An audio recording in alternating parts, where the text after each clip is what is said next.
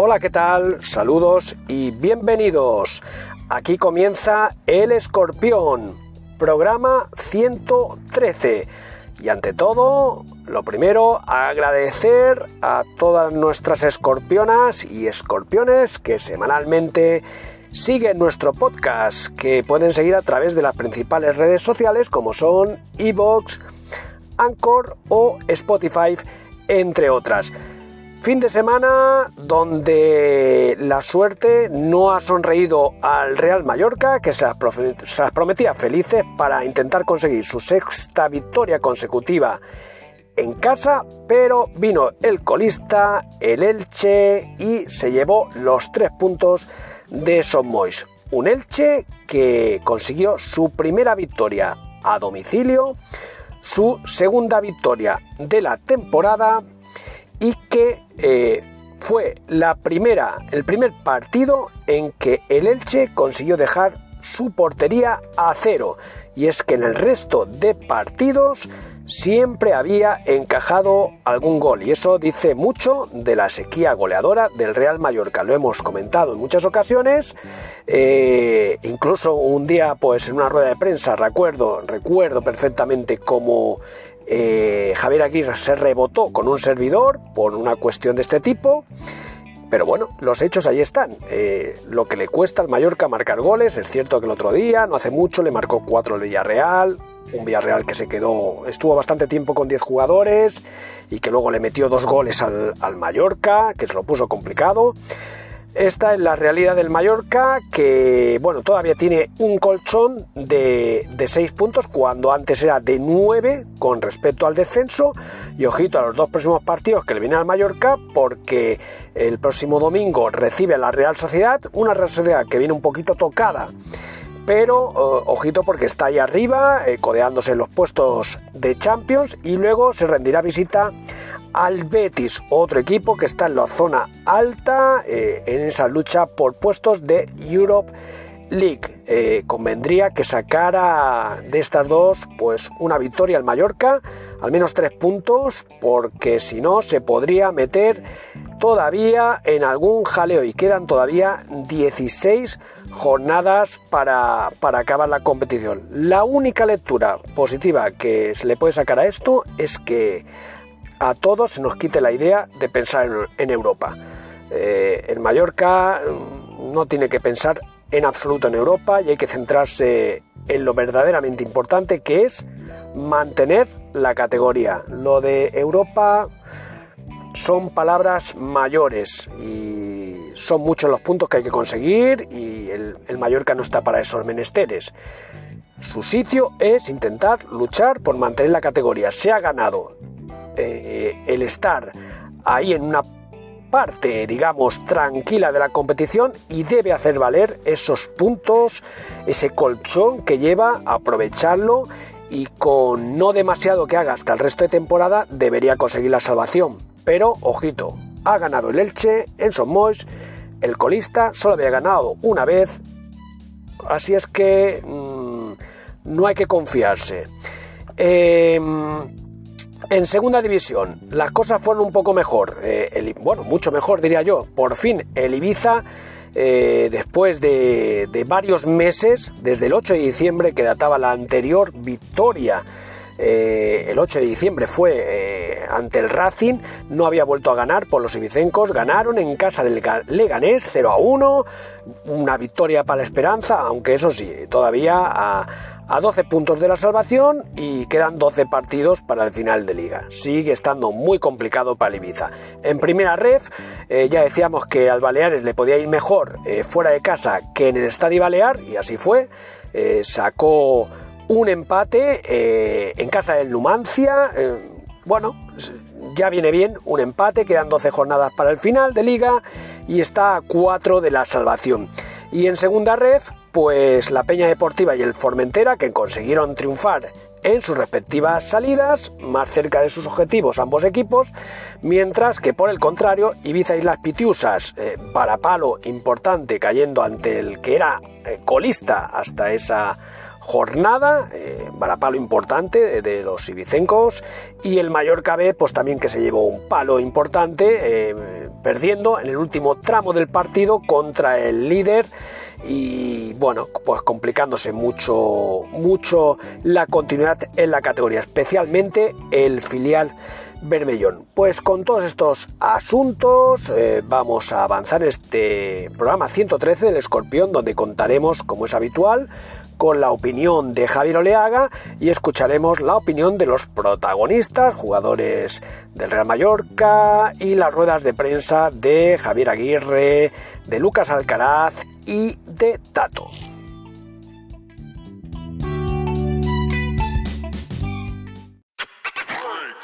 Hola Paco, hola escorpiones.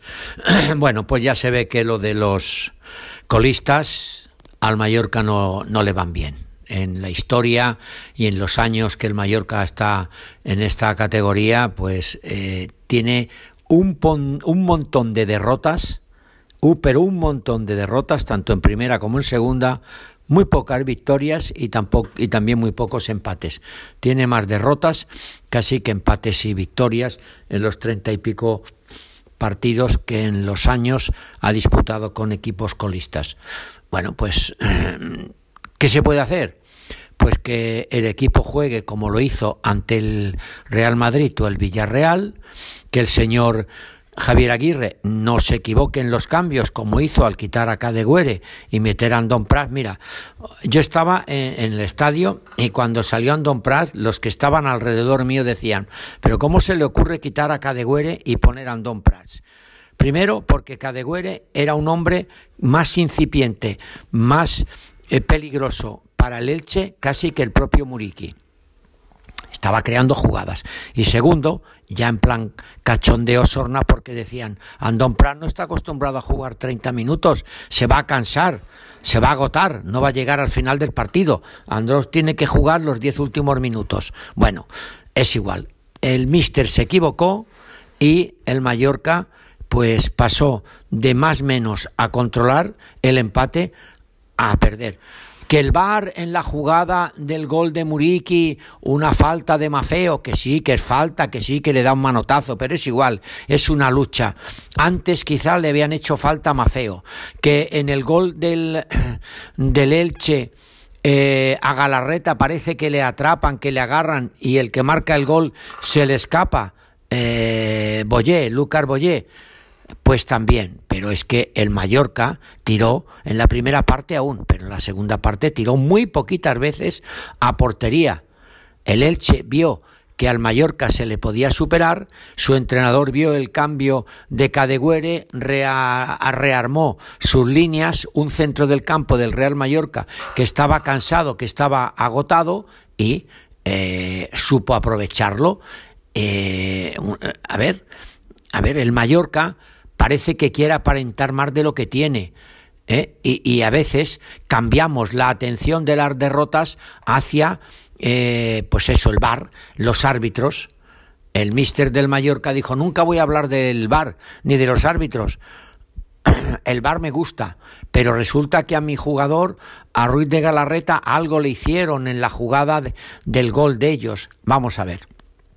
No hemos de, mirar ni desviar la, la, la, atención de los fallos propios. Cadegüere, mister, que, que, que, fuiste tú el que se equivocó. El centro del campo estaba cansado. Dani Rodríguez acabó fundido. Los cambios se hacen antes y mejor. Y no quitar a Cadegüere. En fin, pero de todas maneras, estamos en un momento en el que el Mallorca, de 11 puntos de ventaja, con las dos derrotas que ha sumado, ahora mismo está solo seis de la permanencia. Es verdad, es verdad que el Mallorca está instalado en esa décima posición y que tiene que cambiar y dar la vuelta los diez equipos que tiene detrás el Mallorca, desde el Gerona hasta el Elche, para que el Mallorca se viera abocado a un descenso. Pero, oh, amigos, es que es que en las cosas no solamente se equivocan los árbitros y el VAR, también se equivocan los entrenadores y los jugadores. Y repito, en el estadio todo el mundo decía ¿por qué quitar a Cadegüere? ¿Por qué no quitar a otro jugador más cansado? ¿Por qué no hacerlo? pero no lo hizo. El míster del Mallorca, pues no lo hizo y entonces se encajó pues una, una derrota que ha hecho que el conjunto mallorquinista ahora con sus 31 puntos esté sí instalado en la décima posición y los los más eh, em, venturosos o los más optimistas dicen, hombre, estamos a seis puntos del Villarreal que juega eh, la Europa League. Claro, pero también estamos a seis puntos del Almería que marca el descenso. El Valencia tiene 23 y el Elche tiene 12. Así es que hay que estar un poquitín a la white. Bueno, eh, ahora el Mallorca tiene a la Real Sociedad este domingo a las 2 de la tarde. Luego viajará a Sevilla para enfrentarse al Betis. Luego recibirá en casa a los Asuna. Luego viajará a Valladolid. Luego viajará a Vigo para enfrentarse al Celta. Luego recibirá al Getafe. Luego irá a Madrid a enfrentarse al Atlético de Madrid, al que ha ganado en Palma y al que el año pasado le ganó en dos ocasiones. Hombre, el Mallorca le ha ganado al Real Madrid, al Villarreal y al Atlético de Madrid. Aquí, eso está bien, pero ojo, que repito, los eh, colistas al Mallorca se le dan mal. Y Mister eh, eh, haga acto de contrición y no y según qué cambios pues que no los haga, porque las cosas se le complican al, al, conjunto mallorquinista. Es verdad, es verdad que repito, que tiene 10 equipos por debajo y tiene que cambiar todo mucho, mucho, mucho para que el Mallorca vea eh, perder la, la categoría, pero de 11 ha pasado ya a 6 puntos del descenso, o sea que ya son 5 puntos que ha perdido el conjunto mallorquinista. Vamos a ver qué es lo que sucede, eh, Paco, Escorpiones, en las próximas jornadas, aunque soy optimista en lo de mantener la categoría. Pero Paco, aún hay más del Mallorca, y es que eh, el Mallorca ahora mismo solo tiene por detrás del en goles a favor al Cádiz, al Valladolid, al Elche. Es que el Mallorca es uno de los pocos goleadores, de los equipos menos goleadores de la categoría. O sea, el Mallorca ahora mismo tiene 21 puntos. El Osasuna tiene 22. El Osasuna le lleva dos puntos, por ejemplo. El Atlético Bilbao 33. Pero si miramos por debajo del Mallorca, el Gerona lleva 38 goles a favor el español 30, Celta tiene pocos 26, Valladolid 18, Cádiz 18 y el C 18. Pero es que el Getafe tiene 23, el Sevilla tiene 27. En descenso el Almería con 28 goles, en descenso el Valencia con 27 goles. ¿eh?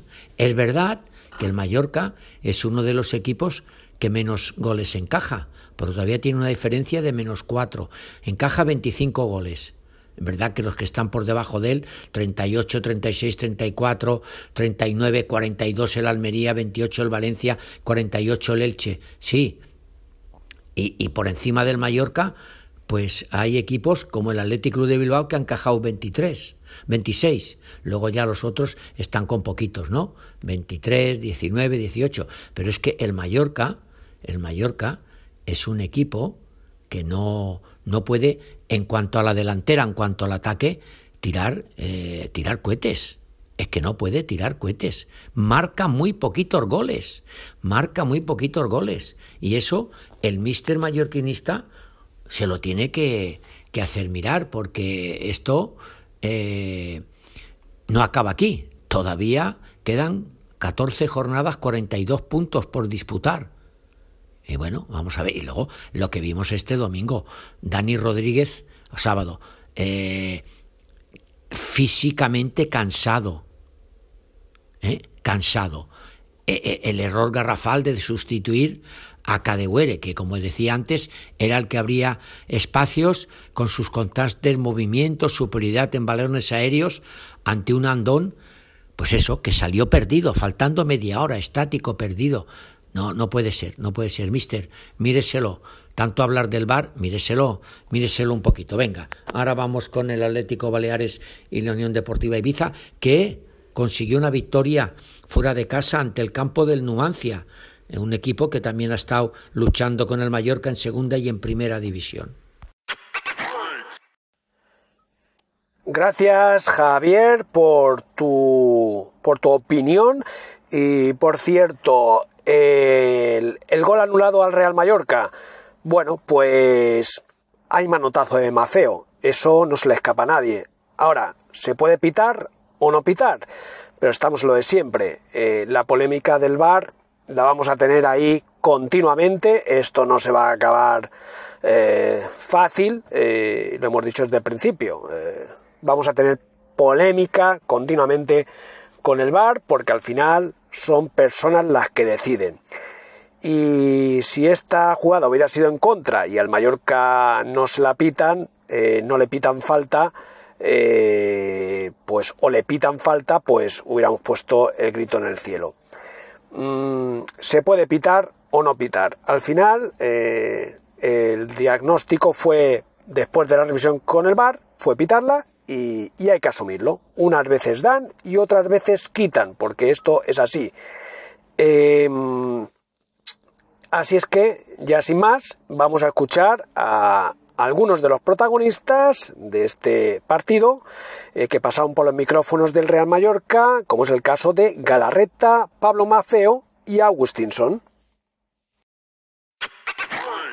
Bueno, buenas noches, Íñigo. Hola, buenas noches. Ha sido el final que nadie quería. No sé qué, análisis haces del partido. Es verdad que en la primera parte habéis tenido la posesión y el dominio absoluto, las ocasiones más claras, pero parece que en la segunda parte el Elche ha salido también con una mejor cara y estaba muy igualado y muy roto el partido en ocasiones. Sí, eh, como dices, la primera parte creo que ha sido muy buena. Eh, estábamos muy metidos en el partido, combinando bien y llegando mucho.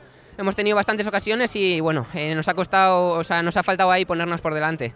Y es verdad que en la segunda parte nos hemos desordenado un poco, hemos querido ganar eh, quizá muy rápido el partido y nos ha faltado esa calma y hemos empezado a cometer errores que en contras nos creaban peligro y al final se nos escapan los puntos y bueno, una pena. Indudablemente hay que hablar de esa última jugada, de ese gol de Muriqui que ha sido anulado por esa posible agresión de Pablo Mafeo sobre el jugador del Elche en el centro previo a Agustinson. No sé cómo lo has visto, qué explicaciones os ha dado al árbitro al anular el gol. Bueno, es lo que hablábamos, eh, tanto nosotros como los jugadores del Elche. Creo que durante todo el año estamos viviendo esto en la liga eh, las acciones parándolas y viéndolas a cámara lenta, pues eh, el braceo parece mucho más, pero al final cuando vas corriendo, vas braceando, le toca un poquito y para mí, bueno, son acciones del juego que no es falta y tenía que haber subido el gol al marcador.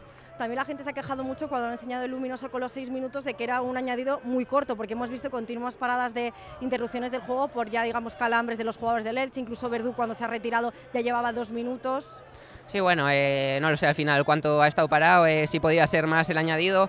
Eh, lo que sí sé es que en la segunda parte podíamos hacer muchas cosas mejor y bueno, nos tenemos que centrar ahora en corregir esas cosas. Tenemos otro partido en casa y hay que ir a por los tres puntos. Por ese partido en casa quería preguntarte, nueva oportunidad para resarcirse en casa frente a la Real Sociedad, un gran rival. ¿Cómo afrontáis ese duelo? Sí, bueno, va a ser un partido complicadísimo. Creo que bueno, es uno de los mejores equipos de la liga y lo está demostrando y tendremos que hacer un partido perfecto para llevarnos algo. Sí, ya estoy con Pablo Mafeo. Bueno, Pablo ha sido como el protagonista, por decirlo así, de esa última jugada polémica. El VAR o el árbitro va a ver el VAR y considera que una posible agresión al jugador del Elche. No sé cómo lo has vivido tú y si realmente cuando iba al VAR considerabas que era por lo que había pasado antes. Bueno, se han puesto a protestar, es lo que tienen que hacer. Pero bueno, creo que, que si alguien ve la jugada, pues obviamente me están dando y, y ya lo he dicho ahí, no sé correr con los brazos pegados al cuerpo. Cuando aprenda eso, pues no me pitarán estas faltas, imagino. Yo lo he dicho en directo un poco, que si coges la jugada 10 segundos antes, has desbordado a dos, te has dado la vuelta, te has encarado con otro y así en ese último quizás pase el centro que le das a Agustinson, que le das, pero si pones la jugada del bar en vez de el plano parado, que una imagen siempre es muy mala y no es la imagen en tiempo real, pues la jugada previa, el que te puedas haber parado tú antes porque te estaban haciendo falta eras tú. Sí, es lo que le he dicho ahí dentro al árbitro, me dice que sí, que, que es la ventaja pero bueno, yo qué sé, al final cuando luego vienen a darnos charlas y vienen a darnos cosas, que se aclaren ellos, que nos lo aclaren luego a nosotros con una decisión que tomen todos en conjunto, porque parece que cada árbitro y cada partido es un criterio diferente, entonces pues ya está, cuando se aclaren ellos, que nos lo aclaren a nosotros y la cosa irá mejor. Al margen de esa jugada polémica, no sé qué análisis haces del partido, es verdad que la primera parte habéis tenido la posesión y el dominio del juego, pero la segunda el Elche ha salido con mejor cara y ha habido momentos que el partido estaba muy roto, que la victoria os la podíais llevar cualquiera de los dos. Sí, al final, pues, pues es eso. Al principio hemos salido la primera parte muy bien y a medida que ha ido pasando el partido se nos ha complicado. Teníamos que ganar o necesitábamos ganar aquí en casa y, y bueno, al final pues la moneda ha caído de la otra cara y ya está. Pero bueno, la semana que viene hay otro partido, el fútbol siempre da muchas oportunidades, además vuelve a ser aquí en el Estadio Mallorca Somos. No sé cómo encaráis este partido, imagino que todavía con más ganas después de este sabor agridulce que ha dejado este encuentro. Sí, mañana tenemos otra nueva oportunidad. Eh, vamos, nosotros siempre salimos a ganar, sea donde sea, en casa o fuera, pero, pero mañana tenemos otra oportunidad aquí con nuestra gente y, y tenemos que aprovecharla. Uh, good night, Agustinson. Despite the defeat, what is your analysis for the match? The goal cancelled. Uh, I think in the first half we had some good chances and uh, played some some good football. Um, in the second half it was maybe a little bit more open, um, but yeah, they scored in the end, um, and I think we could uh, maybe have a free kick there, and then we scored the one-one, and I think it's uh, it's a goal for us. So it's very frustrating to, to, to lose the game today like that. What do you think the team missed today? Um, no, like we can always we can always play better and, and create bigger chances, but I think the chances was there and and we scored a goal, in my opinion, a, a, a real goal, but it was taken away by VAR. So it, it's one of those days, and I hope in the coming games that the decision is uh, for us a little bit as well. I think you have played today your first match in this stadium.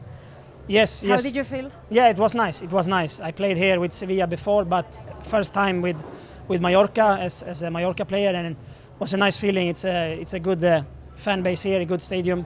But of course, I wanted to to win today. Next match we play again at home against Real Sociedad. How do you face the match?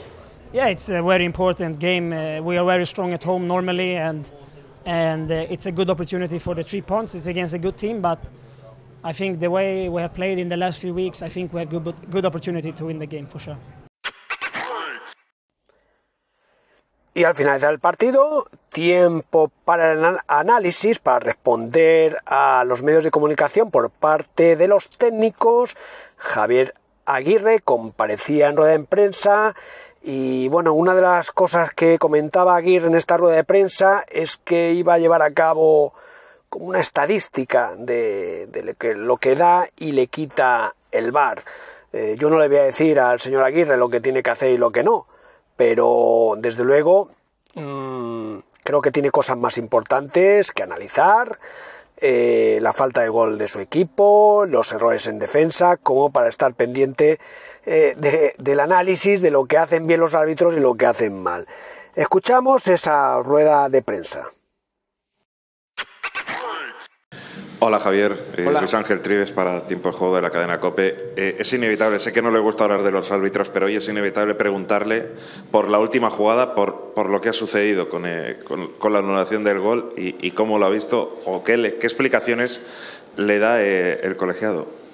Eh, no, no, no puedo hablar de, los árbitros, no debo hacerlo y, y no lo voy a hacer. Desde luego que el gol de ellos nos genera, nos genera dudas, necesitaría revisarlo porque no es normal que aparezca un jugador solo en el área. Algo sucede, algo sucede con mis jugadores que, que se les impide llegar a donde está el, el- el- el tipo, el tipo solo en el área. Entonces, esa es la, la única cosa que me gustaría revisar. Y bueno, esto del arbitraje no puedo ni voy a hablar, ni del VAR. No, no, no. Hoy me aclararon los árbitros, por fin, ya lo tengo más claro, que decide el de abajo pero que si el VAR le llama, tiene la obligación de ir. Entonces, si el VAR no lo llama en el gol de, de ellos, es porque el VAR ahí calientito en el palco le mueve, le mueve y no, ve nada.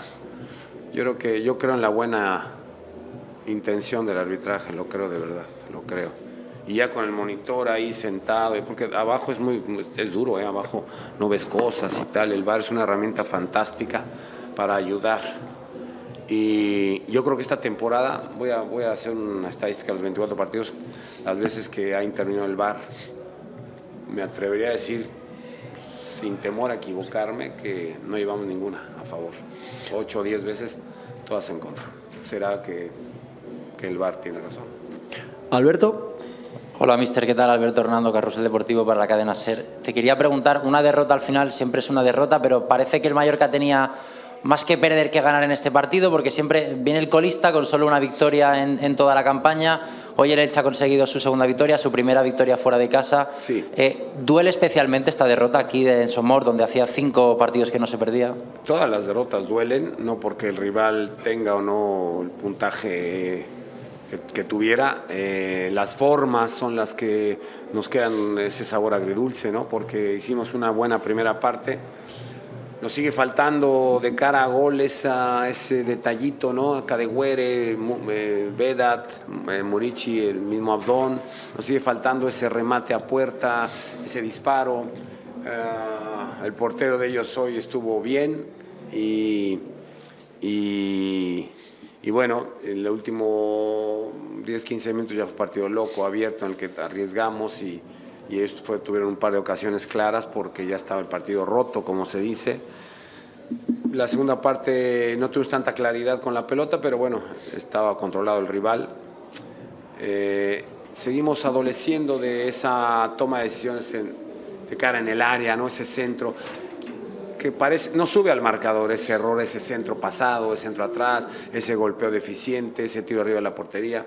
Vas pasando el minutos, minutos y dices, caray, este, tuvimos ya cuatro y, ninguna pudimos. Y el rival te hace un córner, insisto en ello. Necesito revisarlo porque me parece muy extraño que aparezca un jugador solo. algo pasó, alguien impidió que ese jugador llegara a su marca y quiero verlo, quiero verlo. Sí, José. Dale al botón. Ahí. No te oigo, te oigo, no te preocupes. No, dale, dale. No te Dale, dale sin micro, dale sin micro. Vale. Uh, bueno, eh, Jorge Perillo para Iberles eh, Televisión. Eh, quería preguntarle, no sé si coincide en que hemos visto un Mallorca, sobre todo al inicio de la segunda parte y durante la primera parte, y otro en la segunda parte. Eh, no sé si coincide o no. Eh, sí. Si, ¿Qué ha podido pasar? Hablaba en la previa de esa falta de continuidad. No sé si hoy también eh, cree que le ha faltado eso al equipo y a qué se debe, si es mérito de leche o, ha habido algo que haya fallado. Sin lugar a dudas, cuando tú pierdes un partido, el rival tiene algo que ver, evidentemente. Seguramente tuvo mérito. Ah, yo creo que veíamos que el tiempo pasaba, pasaba, pasaba y fuimos presa de los nervios, de querer en cada jugada hacerlo bien, terminar con gol, terminar, no tenía sentido, minuto 60 ir 0 a 0, minuto 70 y el equipo empieza a descomponerse, me parece, a perder y a cometer errores que no se cometieron en la primera parte. Entonces, sí, yo creo que, que nos, fue, nos fuimos atenazando solos con la presión propia, quizá el público también exigía y apretaba un poco que, que ganáramos el partido y eso quizá confundió un poco al equipo, entró gente fresca a darle piernas al, esto, al, equipo y al final no, no, pudo ser. No me queda más que felicitar al rival. Desde luego que me sumo, me sumo, como dice el Elche, a, parar la liga, a parar la liga como el Cádiz lo, propone. Me imagino que hoy no querrá parar la liga, ¿no? El Elche. Pero bueno, es fútbol, es fútbol. ¿Alguna pregunta más? Eh, sí, sí, Alberto, primero sí. Alberto.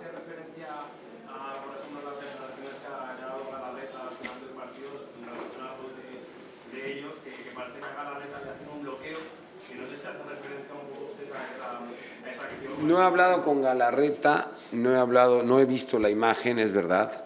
Apenas pasé por el vestuario a felicitar a los chicos, pero a, a, algo, algo pasó, Alberto, a, algo pasó. O sea, no es normal que Galarreta está con un hombre y de repente aparece dos metros o tres fuera del radar de ese hombre. No es normal, o se resbaló, o, lo empujaron, o se desconcentró, o, algo pasó, o lo bloquearon, algo pasó que, que, no he visto y que no puedo analizar, insisto.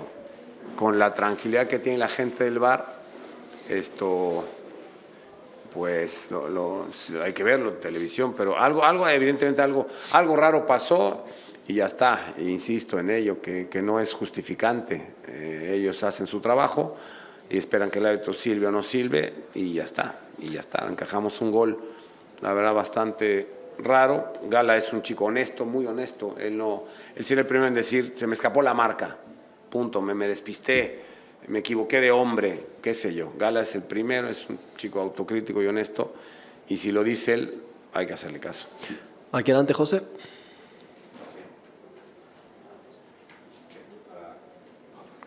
Ahora sí, mister. Ahora.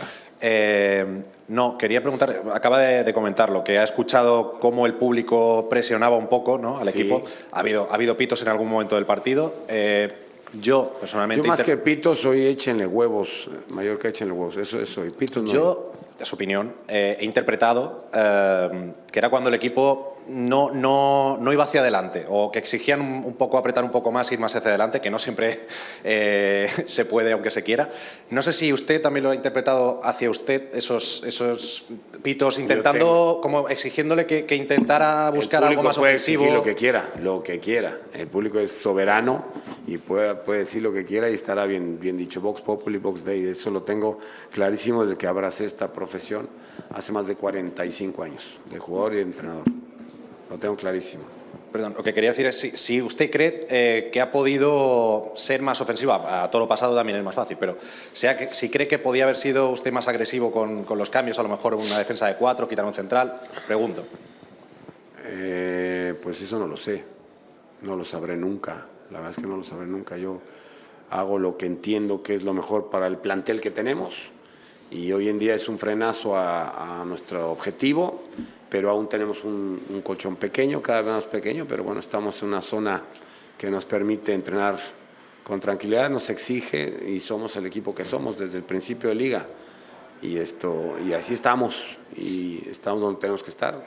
Al final en 38 jornadas se hace justicia y esperemos no pasar lo del año pasado, ¿no? Es, eso, eso de perder 10 partidos en 12 o perder 6 seguidos, esperemos que no sea en esta ocasión jugando bien, mal o regular, atacando mucho o atacando poco. La gente quiere ver a su equipo en primera división y ver al Madrid, al Atlético de Madrid, al Barça y, y se entusiasma mucho con eso. ¿Alguna pregunta más? Sí, eh, Sebas, ¿no? Alberto, y acabamos.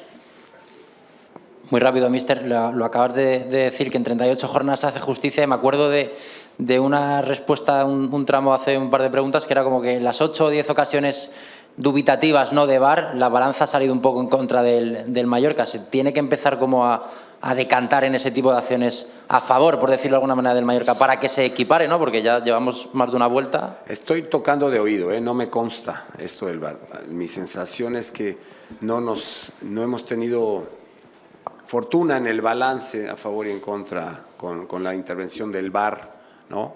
Escenas que vemos en el campo que son muy claras, que la vemos, que hoy tenemos esa ventaja en el banquillo de ver que es un penalti claro y el árbitro no va al VAR, y no va al VAR, y no va al VAR. Entonces, tan claro lo vio el árbitro que, que no lo pitó, hace ocho días además.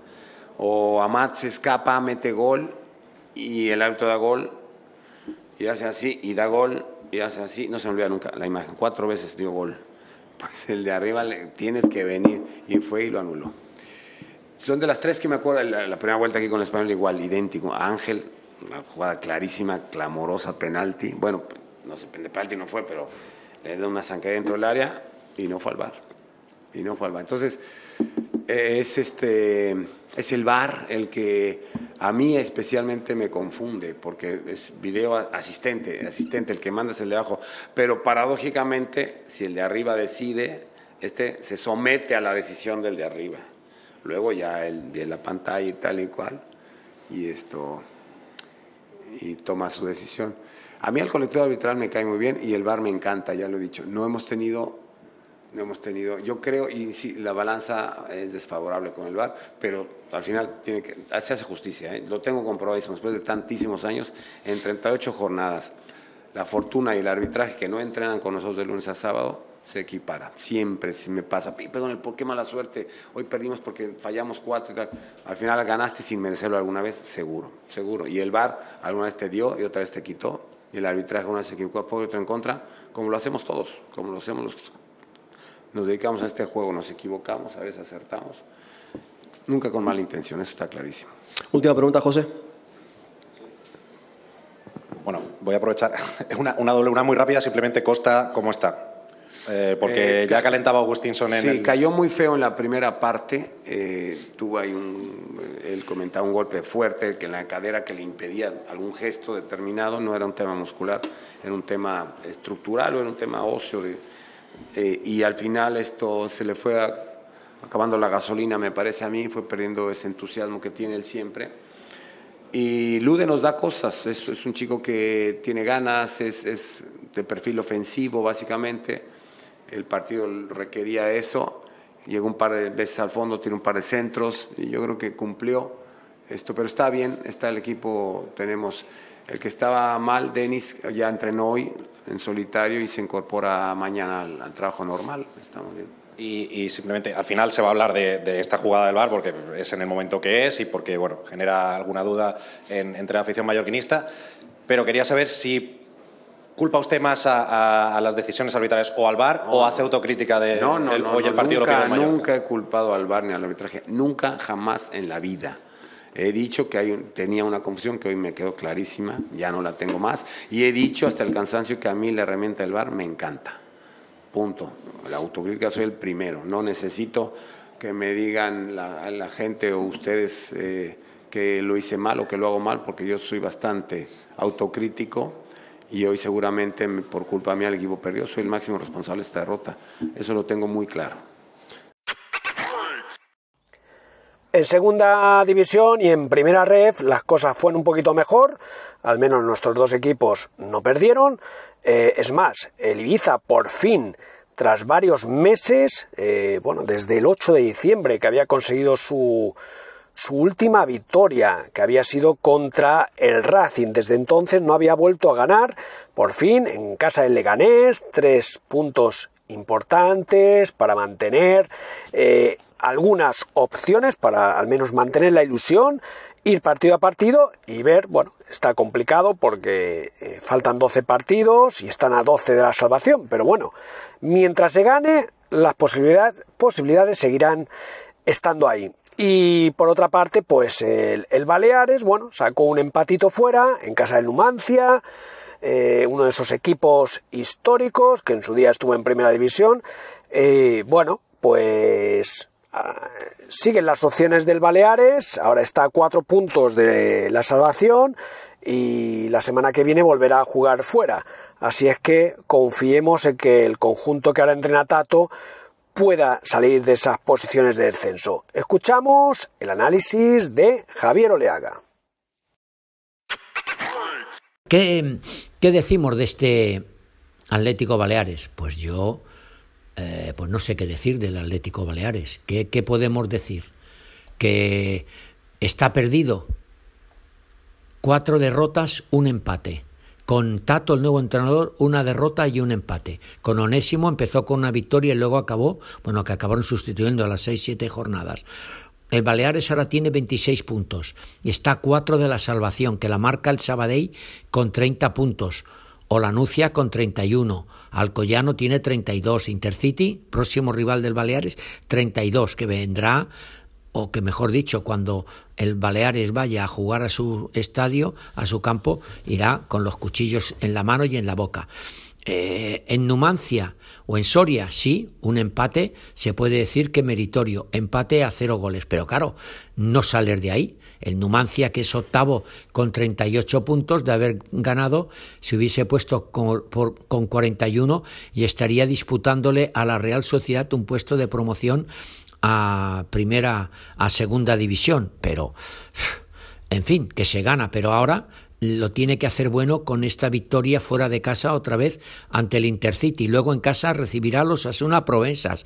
Luego recibirá al Bilbao Atlético. Luego viajará a casa del Barcelona B. Luego recibirá en Palma al Alcoyano. Luego viajará a Murcia. En fin, eh, que el Atlético Baleares se puede salvar, pero está a esos 5, 6, 6, 7 puntos de la salvación cuando se llevan 25 partidos disputados. Y ojo, que el Logroñés tiene un partido menos, tiene 25 puntos. Si el Logroñés venciera, que se enfrenta al Sabadell, se pondría con 28 puntos por encima ya del Atlético Baleares y otro rival que sale de ahí. Bueno, eh, en fin, vamos a ver el Sabadell quedaría en zona eh, prácticamente eh, todavía más complicada porque solo tiene eso, 30 puntos eh, empatado con el Real Unión, que es el que marca la salvación. Bueno, vamos a ver qué es lo que puede hacer el Tato, qué es lo que puede hacer. Hay que salvar al equipo, no hay que bajar a la segunda federación, hay que mantenerse en la primera federación, o lo que era antiguamente la segunda división B. Y por lo que hace referencia al eh, conjunto del Ibiza, pues sorprendentemente se fue a Madrid, al campo del Leganés, un Leganés que es décimo, que de haber ganado el partido se hubiese puesto con 43 a 7 de la promoción de ascenso a primera y le venció 0 a 1. Bueno, pues un 0 a 1 que propicia que el conjunto eh, de las Pitiusas tenga ahora 23 puntos, lo mismo que el Lugo que deje de ser colista colista. Bueno, está empatado a puntos con el Lugo, que es el 22 de la clasificación. Con estos 23 puntos, el conjunto del eh, Ibiza está del Real Oviedo y el Zaragoza, que marcan el, la salida del descenso con 35 puntos, pues eso, está a 12 puntos de la salvación. Bueno, quedan muchas jornadas para disputarse, se han jugado 30 eh, hay que jugarse, hay que jugar 42, por lo tanto tienen 12 jornadas, aunque es complicado, para recuperar esos 12 puntos. Claro, hay que disputárselos al Real Oviedo, al Zaragoza o a un Sporting de Gijón o Andorra o Racing de Santander que tienen 36 puntos. Es complicado, pero el equipo de Lucas Alcaraz por lo menos ha conseguido esta victoria. Había bajas altas en el equipo y un jugador que prácticamente eh, salía de nuevas otra vez Bogus fue el que en el minuto 64 puso el 0 a 1 en el marcador e hizo que el equipo ibicenco recuperara un poco la, la, vida, ¿no? Porque ahora, bueno, después de un porrón de, derrotas consecutivas, pues ahora mismo eh, derrotas y empates, eh, en las cinco últimas jornadas solo había sumado, ha sumado cuatro puntos, derrotas y, empates. Bueno, pues a, a ver si el conjunto ibicenco Paco Escorpiones es capaz de, salir de ahí. Bueno, en fin, que de Cali, de arena, para los equipos más representativos de aquí, Baleares, Mallorca, eh, Unión Deportiva Ibiza y Atlético Baleares, que esperemos que la próxima jornada podamos contar una victoria. Hasta la próxima, escorpiones. Un abrazo.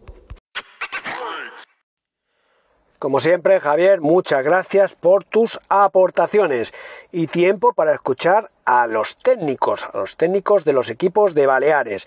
En primer lugar, vamos a escuchar a Lucas Alcaraz y posteriormente escucharemos las declaraciones del entrenador del Baleares, Tato.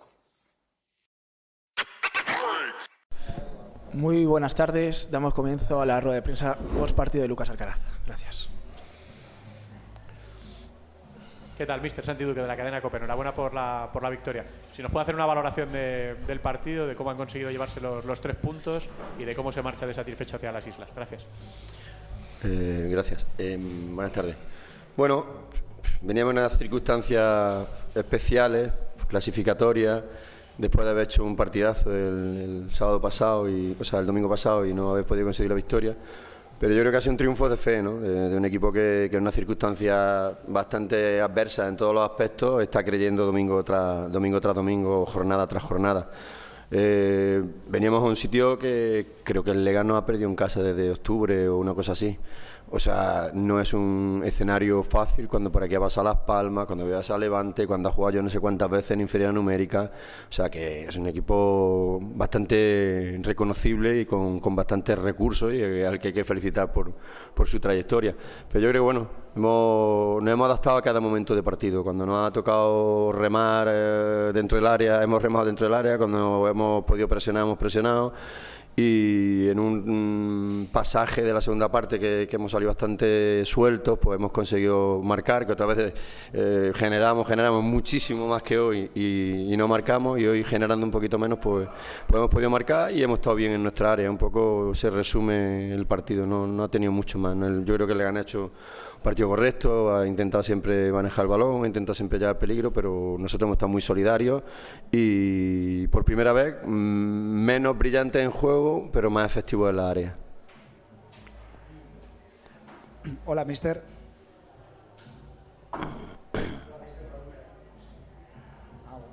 Ahora, Raúl Medrano de IB3, eh, lo que te pone más contento es que el equipo por primera vez ha corregido mucho los errores, los errores defensivos y, y prácticamente no ha regalado nada, porque veríamos de muchos partidos que aunque el equipo jugara incluso algún día seguramente mejor, más que hoy, por lo menos con más caudal bastante ofensivo. más.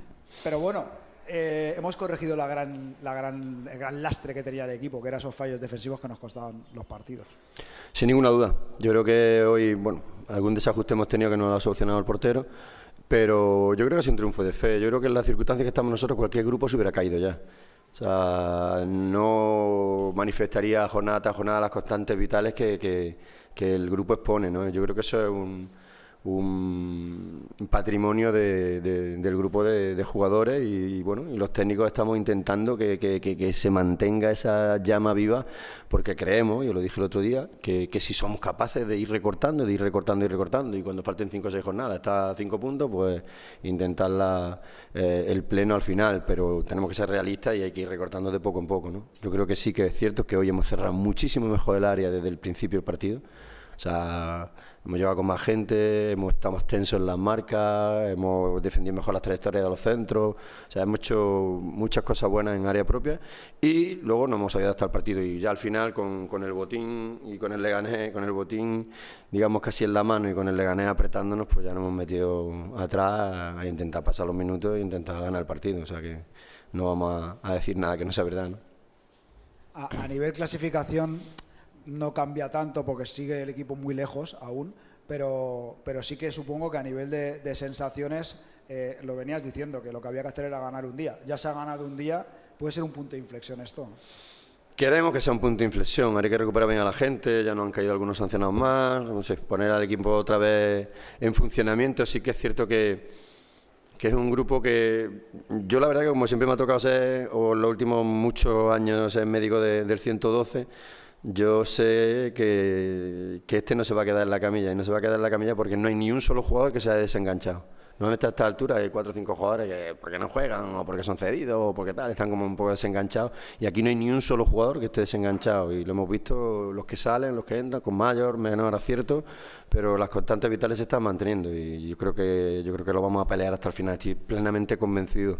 Por eso el sábado tenemos que, que todos hacer un, un esfuerzo de, de fe, de creer y bueno, intentar doblegar también a un, a un rival difícil e intentar solapar dos victorias consecutivas que sería muy importante. ¿no? Y qué, qué importante tener un portero que, que saca las dos manos que ha sacado, sobre todo dos, la de Carricaburo y la última de, de Casmi, eh, que han sido dos paradones impresionantes. ¿no? Sí, está claro que, que ellos iban a tener sus ocasiones. ¿no? Un equipo que tiene bastante argumento ofensivo, jugadores con muy buen pie, jugadores desequilibrantes, con buenos golpeos, y estaba claro que algo íbamos a conceder. Y por suerte hoy, lo mismo que el otro día, concedimos prácticamente nada y nos hicieron dos goles, pues lo que hemos concedido lo, ha solucionado el portero, pero también lo ha solucionado la, solidaridad, la solidaridad de, todos los jugadores en el campo. No, es un partido brillante, no es el partido de, de este, de- del Huesca, no es el partido de Las Palmas, no son partidos que los que hemos tenido pasajes brillantes, es un partido de mucho trabajo y de aprovechar ese, ese pasaje que hemos tenido de llegada eh, haciendo un gol a balón parado. ¿no? O sea, es un típico partido de, de segunda, más de segunda no puede ser. ¿no?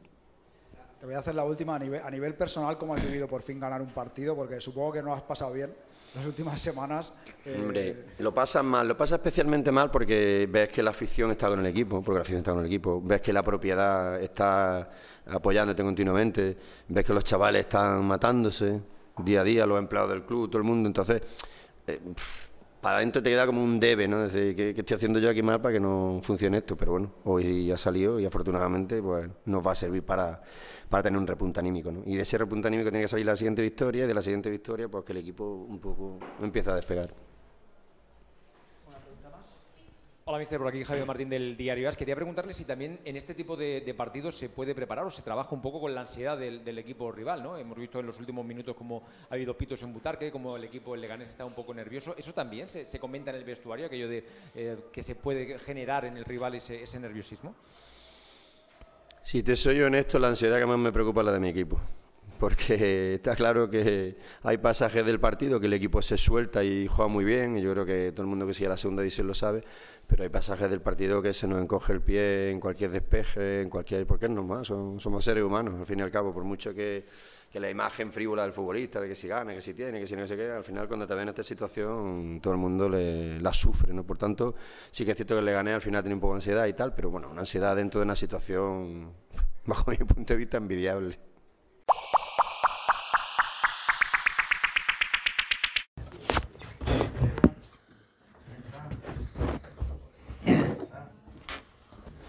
Buenos días. Compareciente de los medios, José Antonio García, entrenador del Atlético Baleares. Pues, mister, buenas tardes. Eh, un balance de este 0-0. Bueno, um, al final, a nivel de puntuación, pues no es una, no es una cosecha buena que, que, que, te puede dar, pero sí que es importante para nosotros. Era importante pues volver a, a sentirnos un equipo fuerte a nivel defensivo, volver a esa portería cero. Y, y bueno, uh, el gol se nos ha dado, bueno, nos ha pitado fuera de juego, no sé, no lo he visto por la televisión, pero uh, era un partido que, que estaba ahí, en el alambre, podía caer, es verdad que más hacia ellos, porque han tenido pues, más ocasiones en la segunda parte, pero, pero bueno, al final contento porque, porque estos chicos se merecen pues verse que, que son un equipo que, que, que, estamos en crecimiento y que a partir de ahí vamos a, a tirar para arriba en Numancia en la segunda parte, pero quizás esos 10, 15 últimos minutos, ¿no? Ha sido ese arreón final de Numancia. Sí, sí, sí. Como dices tú, no ha sido un partido de, de muchísimas ocasiones, ha sido así que, pues, más saques de banda adentro, centros laterales, que al final, pues, no se remataban. Ellos con la entrada de Barco, pues, tenían más presencia arriba y a través de, de centros laterales que hemos defendido muy bien, pues sí que han tenido, recuerdo, dos paradas de, de Lucas, nuestro portero, que sí que ha sido pues, en esos últimos 10 minutos. Uh, nada, um, nos vamos uh, contentos dentro de, de, de lo que uh, podemos pensar porque, porque, bueno, hemos sacado un resultado positivo, pero siempre aspiramos a más, obviamente. Siempre sumar es positivo, ¿no? Siempre, y lejos de casa, sobre todo. Y que venía con tres jornadas sin perder, o sea, ganando los tres últimos partidos. Sí, sí, sí. sí el, el Numancia venía en una dinámica muy positiva. Uh, el anterior partido aquí, de verdad, contra Nasti, que, que va perdiendo en la media parte 0-1 y, y, lo remonta muy bien y puede marcar incluso más. Uh, ganan en la Anuncia. Es que al final estos, estos equipos, cuando el fútbol se trata de dinámicas y las dinámicas positivas son muy buenas, las dinámicas negativas son muy malas. Y nosotros llevábamos pues ya varios partidos sin, o sea, con, con, la derrota, que no, no sacábamos ni, ni un empate y, y bueno, mmm, tiene que ser un punto de inflexión para nosotros. Hablado del gol anulado, no estaban muy contentos con, con el árbitro, le va a expulsar su segundo, ¿no? Creo que era. Bueno, es, es el entrenador de porteros. Ah, claro. Sí, pero bueno, al final esto no, no lo decidimos nosotros, ¿vale? Uh, cuando lo vea por la televisión veré realmente, para mí la, la primera acción que, que el árbitro nos dice que nos, nos expulsa al, a Balín, porque dice que está a 7 metros de, del área pero, y no tiene balón controlado. Mm, bueno, no tiene balón controlado porque no le dejan llegar a tener el balón controlado. O sea, la acción es un pase a último jugador y, bueno, nosotros ahí reclamamos expulsión, él considera que no. Y, y la acción del gol nuestro de la falta lateral, el gol de Iñaki, que no va por fuera de juego, yo le pido lineal, él me dice que es por milímetros y, bueno, cuando lo vea por la televisión sabe si realmente eran milímetros o, o no lo era. Bien. Sí, muchas gracias a todos. ¿eh? Gracias. Gracias.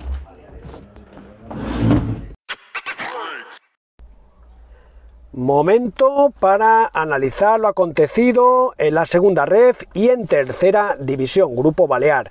Segunda ref, pues suerte dispar, eh, la Peña Deportiva y el Formentera, eh, bien, los dos triunfaron, la Peña Deportiva se impuso 1 a 2 en casa del Alcira y se afianza en la tercera posición, ahí bien metidito en el playoff, y el Formentera se impuso también a domicilio 2 a 3 en casa del Deportivo Aragón y de esta forma se acerca a plaza de playoff. Mientras la parte negativa, ya lo decíamos al principio, Ibiza, Islas Pitiusas y Mallorca B, los ibicencos tenían una excelente oportunidad en casa y cayeron ante el que venía como colista en ese momento el Ebro y además de forma contundente, 0 a 3.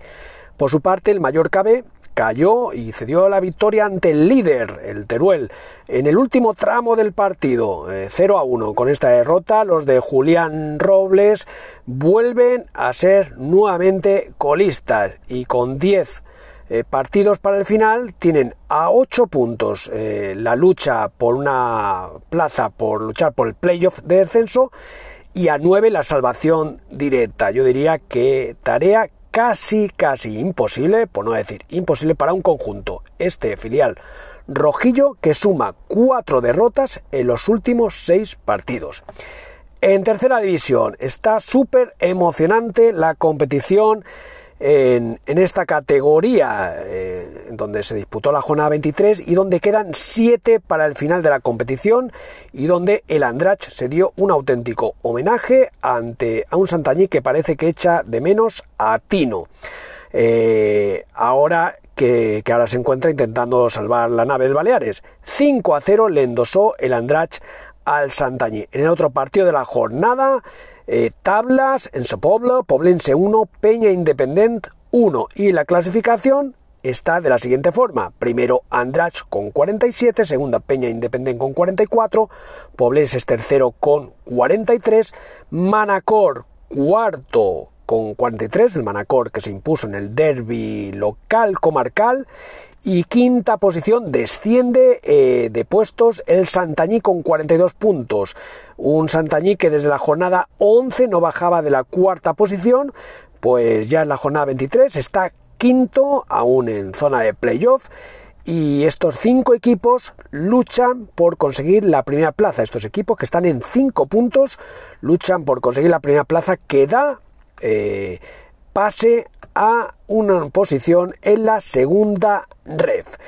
Hacemos un pequeño alto y entramos ya en el último bloque con la agenda para este próximo fin de semana.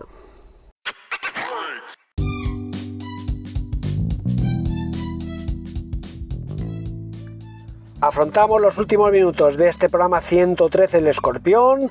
Lo hacemos con la agenda para este fin de semana para los equipos de Baleares. Primera división, partido el próximo domingo 12 de marzo a las 14 horas en Somois. El Mallorca recibe a la Real Sociedad.